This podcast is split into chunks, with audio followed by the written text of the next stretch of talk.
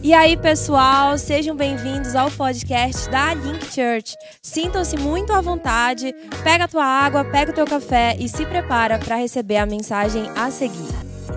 Amém. Glória a Deus. Hoje eu gostaria de compartilhar com vocês sobre o tema Encontre a sua tribo. Diga para a pessoa que está do seu lado: encontre a sua tribo. Tem uma frase que tem ecoado na minha mente, no meu coração, há alguns meses. Que a frase é: encontre o seu povo e você encontrará o seu destino. Eu não sei se você já percebeu, mas muitas vezes nós oramos ao Senhor e nós falamos: Senhor, abre portas para mim. Senhor, me dá uma oportunidade. Né? Deus, esse ano de 2022 eu queria muito é, cursar a faculdade A, ou eu queria muito passar num concurso, não a B, fazer uma prova difícil, eu queria muito isso, queria muito aquilo. Queria um novo emprego, queria um boy, uma girl, queria um, sei lá, né? Quero casar, Deus, estou ficando encalhado, né? enfim. Isso que eu quero. Oh, Deus está falando aí. Os irmãos gritando já. Ai, tal. Muitas vezes oramos pedindo coisas para Deus e esquecemos de orar pedindo para Deus e perguntando para Deus: Deus, quem o Senhor quer me conectar? Oh, Deus, quem é a pessoa que o Senhor quer que eu conheça hoje, que talvez vai ser um agente no meu destino? Muitas vezes pedimos por coisas, muitas vezes pedimos recursos financeiros, muitas vezes pedimos é, é, portas abertas e esquecemos que as pessoas têm mais valor do que tudo isso. Tem um ditado antigo né, que diz que mais vale um, um amigo na praça do que dinheiro no banco. Quem já ouviu isso? Hã? Porque as pessoas com as quais Deus vai nos conectar talvez vão ser as pessoas que irão nos levar para o nosso destino. Ou talvez as pessoas que nós caminhamos ou que nós estamos conectados, talvez estejam nos retendo de viver o nosso destino. As pessoas com as quais eu me relaciono, elas determinam aonde eu vou chegar. Eu meditava sobre esse assunto essa semana. O Espírito ia me falando sobre esse assunto essa semana. E Deus ele tem me levado a pensar e fazer perguntas, né? E, e, e, e parar para pensar como que as conexões humanas são determinantes na minha vida e na sua vida. Eu não sei se você já parou para pensar que a bênção de Deus pode estar atrelada a alguém que você ainda vai conhecer. Alguém que Deus vai te conectar. E talvez essa pessoa vai te levar para onde você precisa ir. Nesses últimos anos, Deus tem me dado a oportunidade de conhecer pessoas muito especiais. Se tem uma coisa que a Link Church trouxe para mim, como pessoa, como Vitor, não como pastor, com título, mas como pessoa, são amizades no mundo espiritual que não tem preço. Deus tem me apresentado pessoas extraordinárias. Pessoas fora da curva. Nesses últimos anos eu pude conhecer chefes de cozinha, eu pude conhecer esportistas, eu pude conhecer microempresários, eu pude conhecer pessoas que fazem uma série de coisas, com muitos dons, com muitos talentos. Mas eu também pude conhecer histórias de algumas pessoas que, quando eu sento, eu converso com elas, eu choro. Eu choro só por ver o agir de Deus na vida de alguém no dia a dia. Essa semana mesmo, eu sentei com algumas pessoas para conversar. E algumas delas contaram seu testemunho. Essa semana, minha esposa Maíra chegou em casa e compartilhou comigo um pouco do testemunho de uma pessoa que ela sentou para tomar um café. E ela falava, amor, o que Deus está fazendo na vida dessa pessoa, cara, é incrível. E todas as vezes que eu sento com pessoas para conversar eu vejo o agir de Deus, tem algumas pessoas que eu sento e a pessoa me conta como ela chegou na Link Church, como ela estava quando ela chegou aqui, o que Deus está fazendo na vida dela. E eu não estou falando isso para me jogar confete, porque eu sei que não sou eu que faço isso. Mas o processo que ela viveu entre a chegada e, obviamente, ela abriu o coração, ela se dispôs a viver o processo e aonde ela está hoje. Algumas delas fazem eu dizer: Você sabia que se a Link Church acabasse hoje para mim, só pelo teu testemunho já tinha valido a pena? Porque eu, como pastor, entendi que o evangelho não é sobre ajuntar um monte de pessoas num prédio. Evangelho é sobre eu ver na vida das pessoas a transformação real de vida. É eu ver pessoas que estavam no lodo do pecado, numa vida desgraçada, agora servindo o Senhor Jesus, com esperança nos olhos e com um olhar no futuro cheio de glória. É isso que eu tenho encontrado valor como pastor, irmãos. Talvez se a Link Church terminasse hoje, eu falaria pela vida do fulano, do Beltrano, da Ciclana, já valeu a pena. Mas o que eu quero que você entenda é que quanto maior for a realização de uma pessoa, quanto maior for o alcance de uma pessoa, mais poderosa também a sua equipe. Porque ninguém realiza nada grandioso sozinho. Ninguém é capaz de fazer algo extraordinário sozinho. Eu sei que quando a gente assiste futebol, quem gosta de futebol, você vai, vai ver um time, geralmente tem aquele cara que se destaca, sim ou não? Sim ou não, gente? Quem está comigo aí? Às vezes tem o Cristiano Ronaldo, tem o Mbappé, os caras, os caras são fora da curva, os caras são extraordinários, mas a pergunta é: eles seriam quem eles são se eles não tivessem aquele time? A minha resposta para você é um grandioso não. Muitas pessoas eu já vi na carreira do basquete, eu gosto muito de esporte, na carreira do futebol, né? seja qual for a carreira esportiva, você vê o cara, ele está num grande time, ele desponta naquele time, ele se torna um grande jogador, e aí ele recebe uma proposta de um time menor para ganhar milhões de dólares. Quem já viu isso acontecer? Aí o cara deixa o grande time, aí ele vai para o time menor e ele fica muito rico, mas ele nunca mais é quem ele foi. Quem já percebeu isso? Por quê? Porque pessoas que fazem o extraordinário, elas sempre vão estar cercadas de pessoas extraordinárias. Diga comigo, pessoas extraordinárias precisam estar rodeadas de pessoas extraordinárias. Amém, igreja? E por que, que eu estou falando tudo isso? Eu estou lançando aqui um pano de fundo para te falar a importância de quem você se conecta no seu dia a dia. Porque hoje você precisa encontrar a sua tribo. Porque hoje você precisa encontrar sua comunidade de fé. Porque hoje você precisa encontrar pessoas. Não é uma placa de uma igreja, não é um culto legal, não é um pastor que usa uma roupa bonitinha. Não, não é sobre isso, mas é sobre uma comunidade de fé. É sobre pessoas que se alimentam, é sobre pessoas que se ajudam, é sobre pessoas que se amam. Isso é o evangelho de Jesus Cristo. Ou você já viu na Bíblia falar, não, e Jesus foi lá e a igreja de Jesus estava na rua Alameda, no, é, Alameda, não sei das quantas, esquina, sei lá, Alameda Betel, esquina com Judá. Era isso? E o culto de Jesus era 10 da noite, toda. 10 da noite é muito tarde, né? 8 da noite, todo domingo. Era assim? Sim ou não? Não. Jesus não veio instaurar uma religião. Jesus veio ensinar princípios do céu para serem vividos na terra. Nós mecanizamos, nós criamos métodos, nós criamos formatações. Eu não estou aqui dando tiro no meu pé e falando contra a igreja. Não, não, amém. Tem dado certo há dois mil anos. Quem sou eu para querer mudar isso? Mas o que eu quero te falar é que nós não podemos ter prédios lotados e perder a essência. Nós não podemos ter prédios cheios e nós sermos consumidores gospel, onde eu vou lá na igreja, pastor, me alimenta. Ah, eu tô aqui, ah, me dá de comer aí. Ah, tem um Big Mac aí? Não, Big Mac não alimenta. Tem aí um, sei lá, sanduba bacana, um, uma comida, um feijão com arroz, manda aí. Amém que todos nós precisamos ser alimentados. Diga comigo, eu preciso ser alimentado espiritualmente.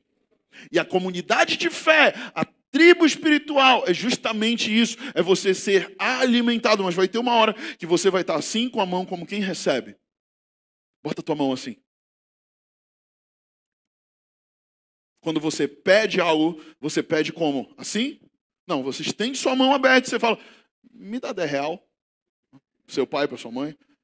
E ele fala, cinco? Não, toma dois. Traz o troco. Hã? Você pede assim, fica com a sua mão assim. Já cansou? Fica com a mão assim. Você pede assim, mas você abençoa assim. Vire agora a sua mão para alguém que está perto de você. Amém? Então você vem para a comunidade de fé, você recebe algo de Deus, da sua comunidade, mas você sai daqui, e quando você sair daqui, você já tem que virar sua mão. Porque você foi cheio, você foi capacitado, não para andar como um pedinte esfomeado, mas Deus quer te dar tanto alimento, tanto alimento que você vai o quê? Dar alimento, dar alimento. Eu posso ouvir o amém? E eu quero que você entenda que para nós encontrarmos a nossa tribo, em primeiro lugar, nós precisamos entender que amizades importam. Diga comigo, amizades importam.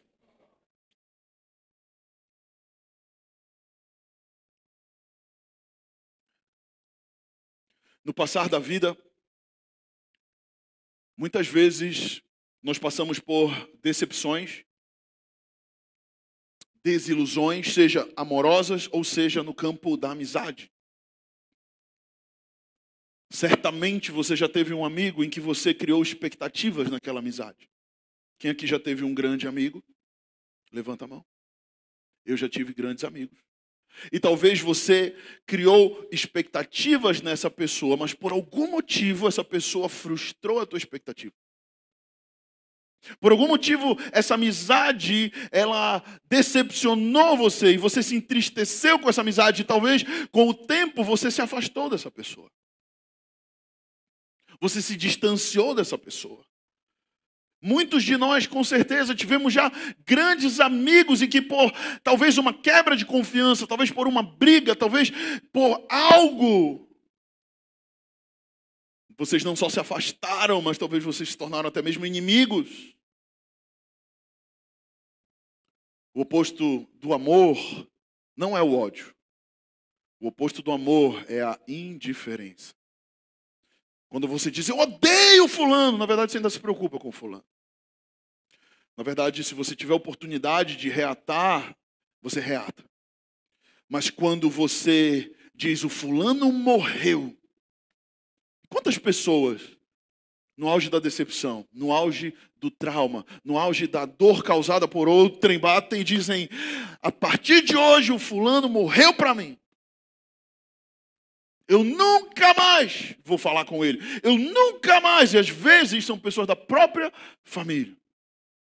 Lá em Mateus capítulo 26, versos 49 e 50, a gente vai ver, e logo aproximando-se de Jesus, lhe disse: Salve, mestre.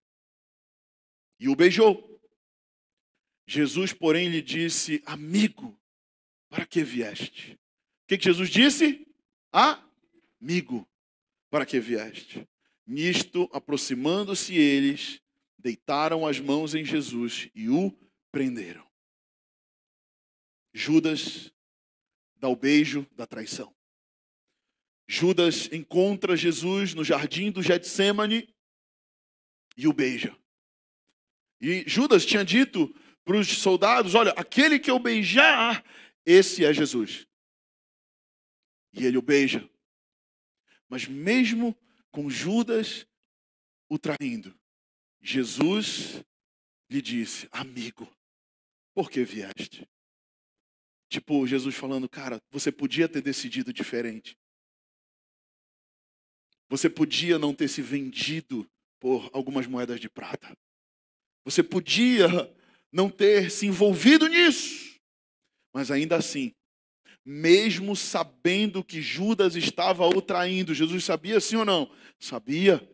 Na noite da ceia, na última ceia com os discípulos, Jesus disse: No nosso meio existe um diabo, um traidor. E os, e os discípulos começaram a se olhar e dizer: Sou eu por acaso? Né? Jesus sabia que Judas iria traí-lo. Ainda assim, Jesus chama de amigo. Eu penso, eu imagino que se é, é, o tempo tivesse passado e se Judas tivesse se arrependido, eu tenho certeza que ele teria feito parte da igreja primitiva. Porque Jesus veio para aqueles que se arrependem. Jesus veio para aqueles que de fato não somente pedem perdão da boca para fora, porque sabe qual é o problema? É que muitas vezes queremos reatar amizades, mas o nosso me perdoa é da boca para fora. Muitas vezes chegamos com, ah, me desculpa, eu errei com você naquele tempo, naquela vez, mas aí depois quando a gente vê, está fazendo de novo. O verdadeiro perdão, o verdadeiro pedido de perdão é um pedido com arrependimento. Se não houver arrependimento, não há genuinidade no perdão. Faz sentido o que eu estou te falando? Judas traz Jesus e o trai com um beijo. Eu não sei se talvez você foi traído por alguém.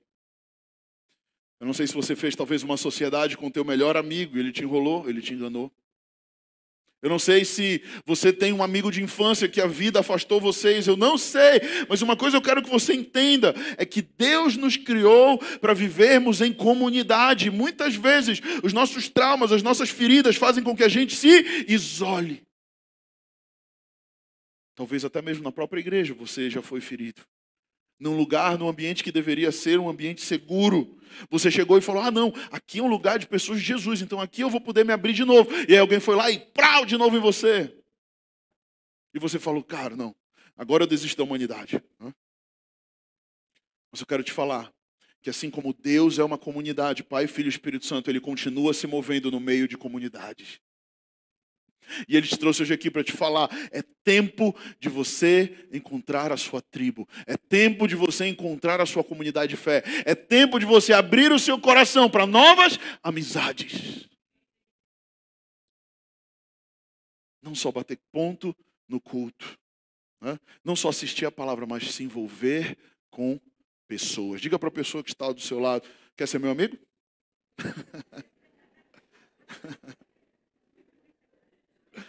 Provérbios 18, 24 diz: Quem tem muitos amigos pode chegar à ruína.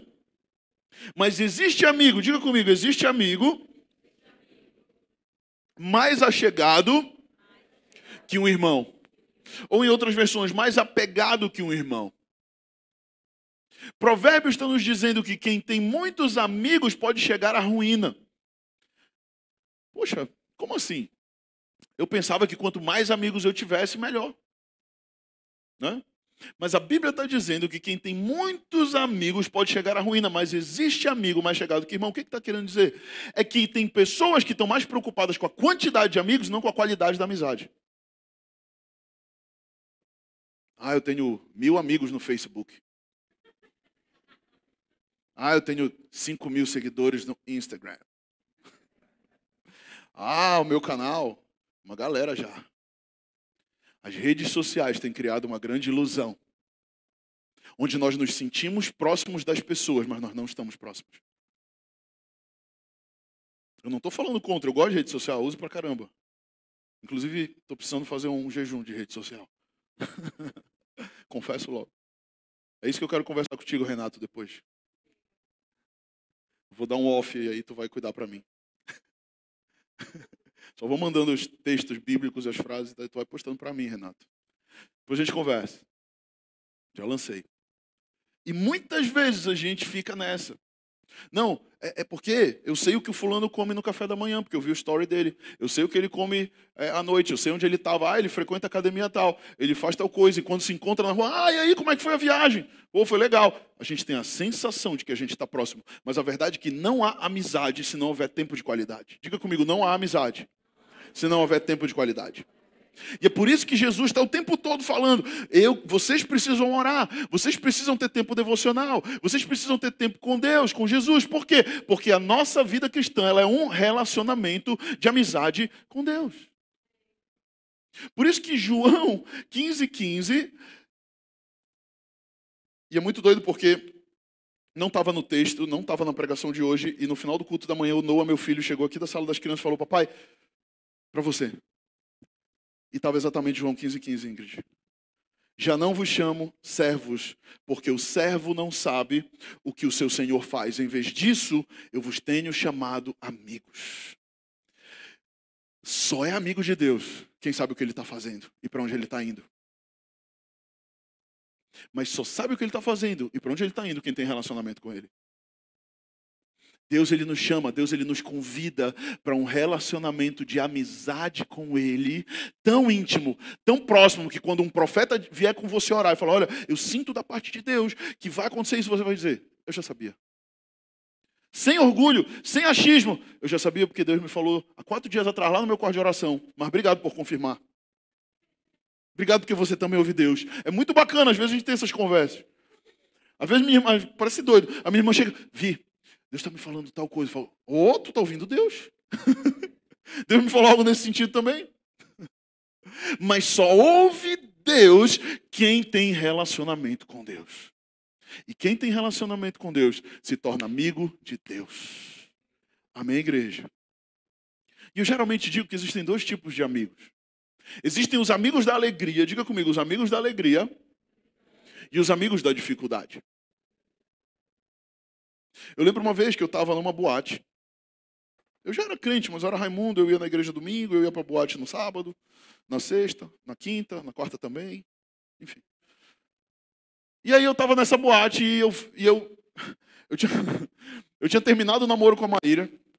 Nós namoramos quase um ano e aí eu cheguei com ela e eu falei, olha, Maíra, não dá mais, estou afim de fazer outras coisas da minha vida. Na verdade, eu estava afim de onda.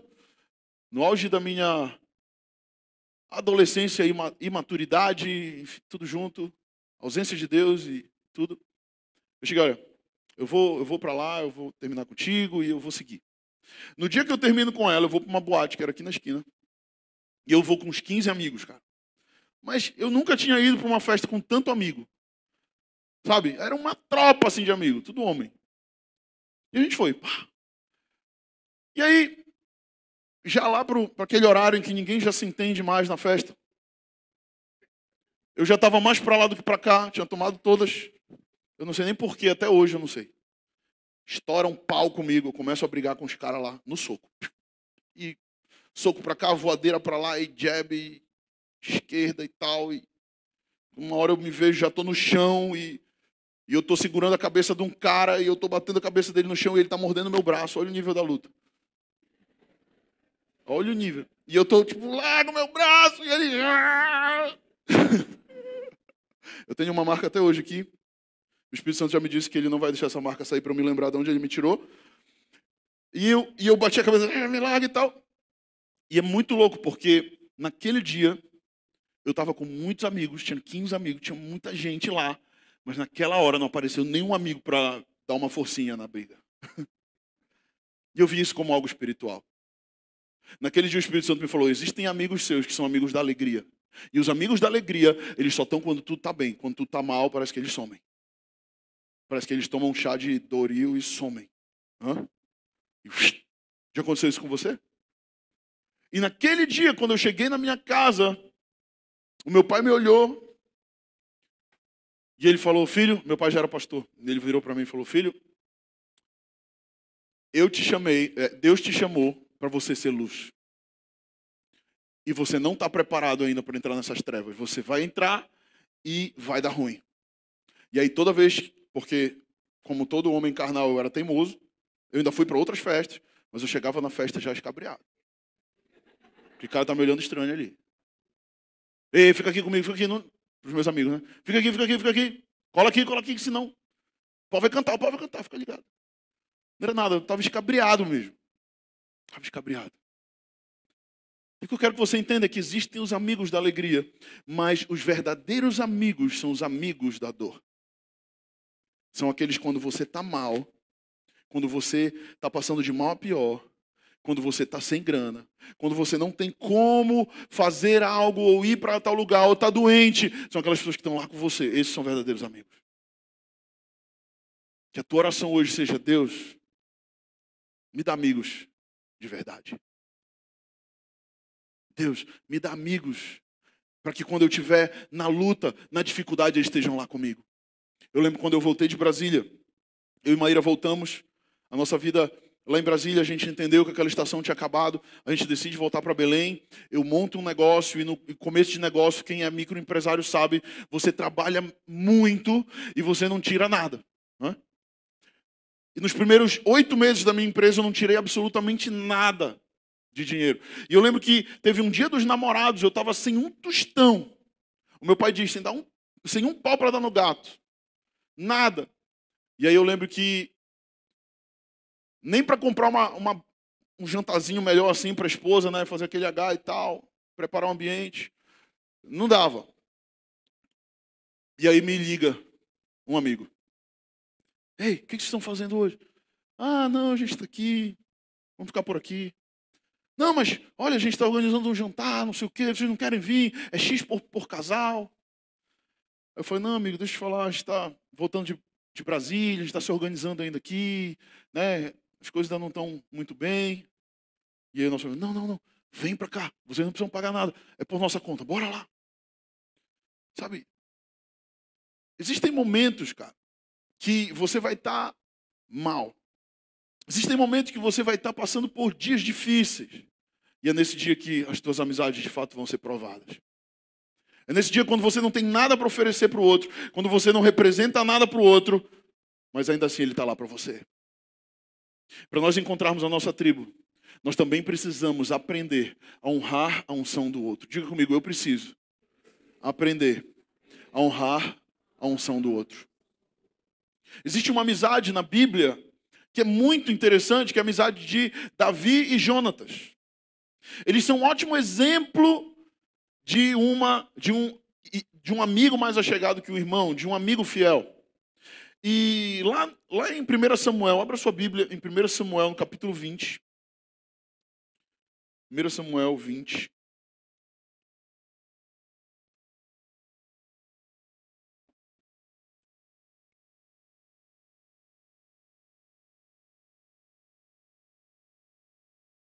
E diz assim: Então fugiu Davi da casa dos profetas em Ramá e veio e disse a Jonatas: Que fiz eu? Qual é a minha culpa? E qual é o meu pecado diante do teu pai que procura me tirar a vida? Ele lhe respondeu: Tal não suceda, não serás morto. Meu pai não faz coisa alguma, nem grande nem pequena, sem primeiro me dizer. Por que, pois, meu pai me ocultaria isso? Não há nada disso. Então Davi respondeu enfaticamente: Muito bem sabe teu pai que da tua parte achei mercê, pelo que disse consigo: Não saiba que Jonatas, não saiba isto, Jonatas, para que não se entristeça. Tão certo como vive o Senhor, e tu vives, Jonatas, apenas há um passo entre mim e a morte. Disse Jonatas a Davi: O que tu desejares, eu te farei. Diga comigo: O que tu desejares, eu te farei. O que é interessante aqui na amizade de Jonatas e Davi, entenda o contexto aqui do que nós lemos, eles estão no momento em que o pai de Jonatas quer matar Davi, porque Davi tinha uma promessa que ele seria rei. Saul fica com ódio de Davi, tenta matar Davi duas vezes.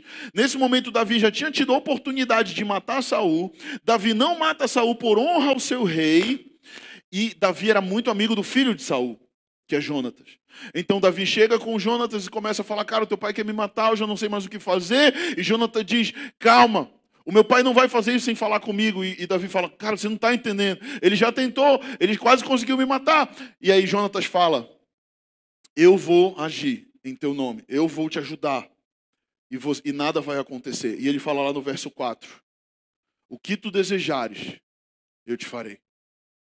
O que, o que é interessante aqui? E que muitas pessoas não percebem é que Jonatas seria o próximo rei na linhagem sucessória do trono. Saul era o rei, o pai dele. O próximo rei seria Jonatas. Mas Jonatas está apoiando Davi, que havia sido ungido por Deus, o próximo rei. Existem momentos nas nossas amizades que nós vamos precisar honrar a unção do outro. Muitas amizades terminam porque quando alguém é abençoado, quando alguém tem sucesso, quando alguém tem uma proeminência maior do que a minha, ah, não, não, agora não está legal. Ah, mas ele tinha que fazer a viagem de lua de mel que eu falei que eu ia fazer quando eu casar. Tinha que ser assim. Ah, não, esse carro é a marca que eu queria, é, é, é, o, é, o, é, o, carro que eu queria, ainda é preto, que é a minha cor favorita. Ele precisava comprar outro carro, não podia ter comprado amarelo. Muitas amizades terminam quando um começa a sobressair mais que o outro. Muitas pessoas falam: não, legal, eu sou teu amigo enquanto tu tá pior que eu. Se tu tiver melhor que eu, então nossa amizade já não vai ser tão legal assim. Jonatas entende que Davi tinha sido ungido rei. Jonatas está disposto a abrir mão do seu reinado. Eu quero te perguntar: será que você tem honra suficiente para abrir mão do teu reinado? Se Deus diz quem vai reinar é o teu amigo. Esse é o ensino de hoje para nós. Porque se Deus quiser honrar, dar favor, dar proeminência, dar sucesso para o outro e não quiser dar para mim, glória a Deus por isso. Pelo menos eu vou ser amigo dele, vou ser abençoado por tabela. Sim ou não? Mas tem pessoas que não aceitam isso. Não, não, eu não quero ser abençoado por tabela. Eu quero ser o abençoado da história. Faz sentido isso, gente? Se nós queremos encontrar nossa tribo hoje, nós precisamos entender que em algum momento, talvez, Deus vai ungir outra pessoa rei e não eu.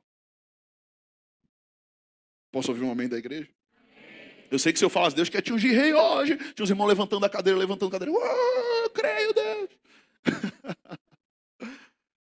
Mas o que eu estou te ensinando aqui é um princípio. E se você tiver esse coração, Deus vai te abençoar muito. Amém, igreja? Glória a Deus por isso. 1 Samuel 24, disse Jonatas a Davi: O que tu desejares, eu te farei. O que, que, que, Jonatas está dizendo? Eu estou com você, Davi. Ainda que o meu pai tente te matar, eu não vou deixar. Eu estou contigo, cara, eu não abro. Será que você tem alguém hoje que você possa, no final desse culto, procurar e dizer: Olha, cara, eu quero te falar, eu estou contigo. Não importa se está bem, não importa se está mal. Eu entendi que Deus conectou a nossa vida. Eu acredito que existem amizades que são naturais, mas eu acredito que existem amizades que são espirituais. Pessoas que Deus coloca no nosso caminho para nos aproximar dele. Pessoas que Deus coloca no nosso caminho para que nós sejamos canal para levar essa pessoa para o Senhor. Eu sempre digo, lá no CrossFit, o lugar onde eu treino, eu gosto muito de treinar CrossFit. É uma diversão para mim, Bruno sabe, a gente treina junto muitas vezes. Para mim ali não é só CrossFit. Para mim ali é meu campo missionário. Todo mundo vai, ah, o CrossFit é um lugar muito promíscuo, né? Tem muita pegação, muitos casamentos terminam. Amém. Deus me mandou para lá para unir casamentos. Deus mandou para lá para falar do amor dele. E, e, Deus tem me conectado a algumas pessoas ali. Um dia desse estava tomando um café lá, sentado com um cara, e comecei a conversar. E eu já sei. eu já sei quando o Espírito Santo começa a querer falar através da minha vida. Eu comecei a falar para ele, falava quando eu vi, porque eu não sou um cara muito comunicativo. No meu dia a dia eu sou muito caladão. Eu sou muito fechado. Se eu começo a falar muito, mano, pode crer que é o Espírito Santo que está me usando, porque. Por mim eu entro muito saio calado. que Deus faz essas coisas loucas na vida da gente. Deus escolhe um cara calado para ser pregador. Porque eu não sei. Eu estava tomando café com um cara lá e a gente conversando, eu falando de paternidade para ele, criação de filho, ele está nessa mesma fase, ele fez um, algo para a filha dele. Eu falei, cara, muito top que tu fez com a tua filha, na festa de aniversário dela, cara, isso vai marcar a vida dela para sempre, a nossa infância. Aí comecei a falar um monte de coisa para ele. Aí no final ele virou para mim e falou, cara, eu não sei, mas eu sinto que Deus nos conectou. Eu falei, eu sinto a mesma coisa. Ele falou, eu não sou, eu não sou da tua religião, mas eu vou lá na tua igreja. Falou para mim. Eu falei, amém, que bom, cara. Que bom. Meu alvo não é que ele venha aqui na minha igreja. Não estou afim de botar a galera, botar a galera num saco. Não, bora para minha igreja. Não, mano, se tu quiser ir para outra igreja, vai. Contanto que tu encontre Jesus, cara. Contanto que Jesus entre na tua vida, transforme você. Contanto que Jesus faz o que ele fez na minha. Me tirou do pecado, me tirou do lodo. Pegou uma família destruída, desgraçada e reuniu. E, e, e, e escolheu fazer uma igreja através de nós. Ou conosco no meio, sei lá, no bolo. Apesar de nós. Que Deus faz essas coisas loucas na nossa vida. Em último lugar, para a gente encerrar. Para encontrarmos a nossa tribo, precisamos entender que o futuro está nas pessoas. Diga comigo: o futuro não está somente em um lugar, o futuro está nas pessoas. E eu encerro contando a história de Ruth. Quem que já leu o livro de Ruth?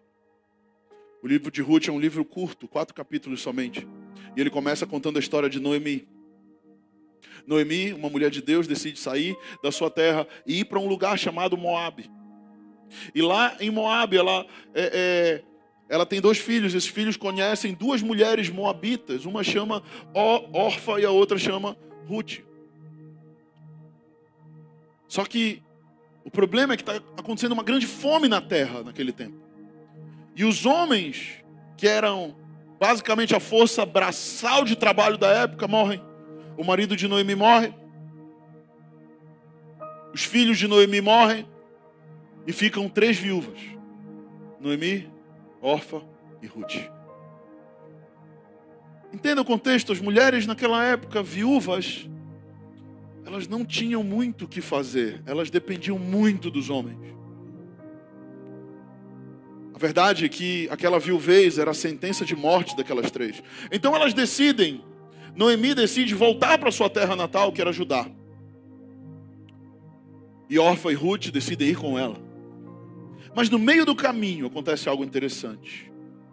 No meio do caminho, Orfa ou melhor, Noemi diz para elas: Olha, por que vocês não voltam e ficam lá na família de vocês? Por que, vocês estão me acompanhando? Eu já sou velha, eu já sou viúva. Ainda que eu encontre um marido e tenha outro filho, não vai dar tempo de vocês casarem de novo com meus filhos. Então, sigam o rumo de vocês. E Orfa fala: Ah, eu acho que eu vou voltar mesmo. Muito obrigado, Noemi. E ela volta para Moab. Mas Ruth, naquele momento, Ruth tem uma percepção espiritual. E Ruth faz uma declaração que ecoa para a eternidade. Ruth no capítulo 1, 16. Ruth diz: Não me instes para que te deixe, ou não me peça para que te deixe, ou me obrigue a não seguir-te, porque onde quer que fores, eu irei, onde quer que pousares, ali eu pousarei. O teu povo é o meu povo, e o teu Deus é o meu Deus.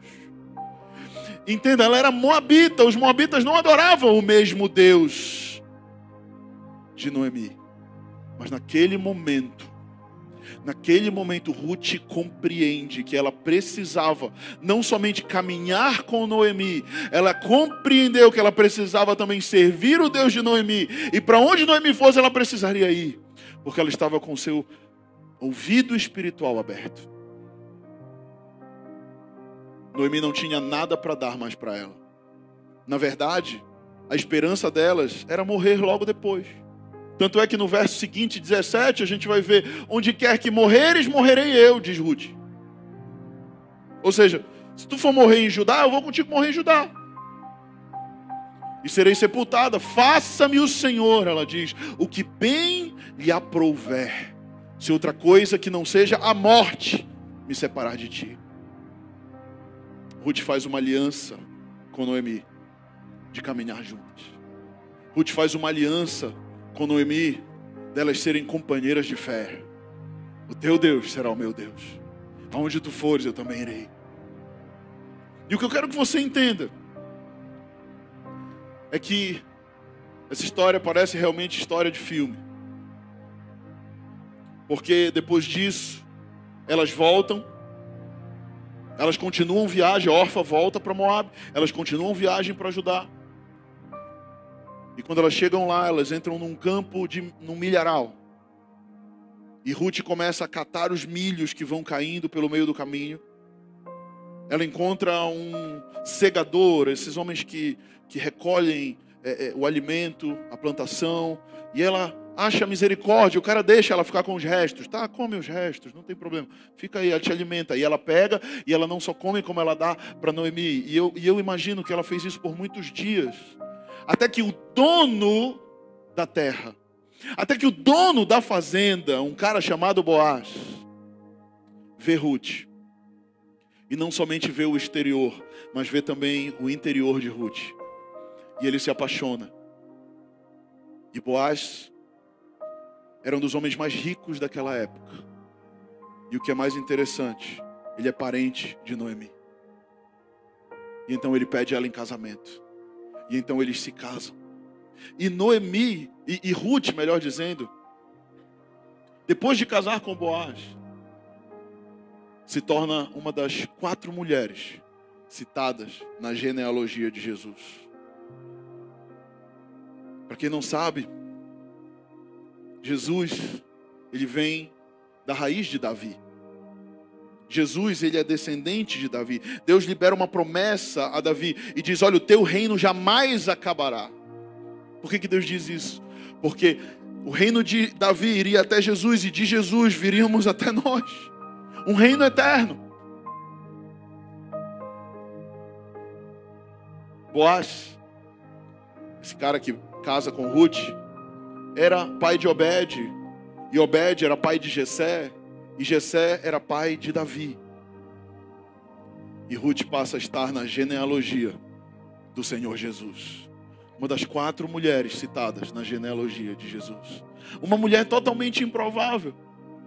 Uma moabita, ela nem era do povo de Deus, como eu e você não somos judeus, nós fomos enxertados na videira, nós fomos acrescentados pela graça e misericórdia de Deus. Aquela mulher compreendeu que existia algo na vida de Noemi que ia levar ela para o destino dela.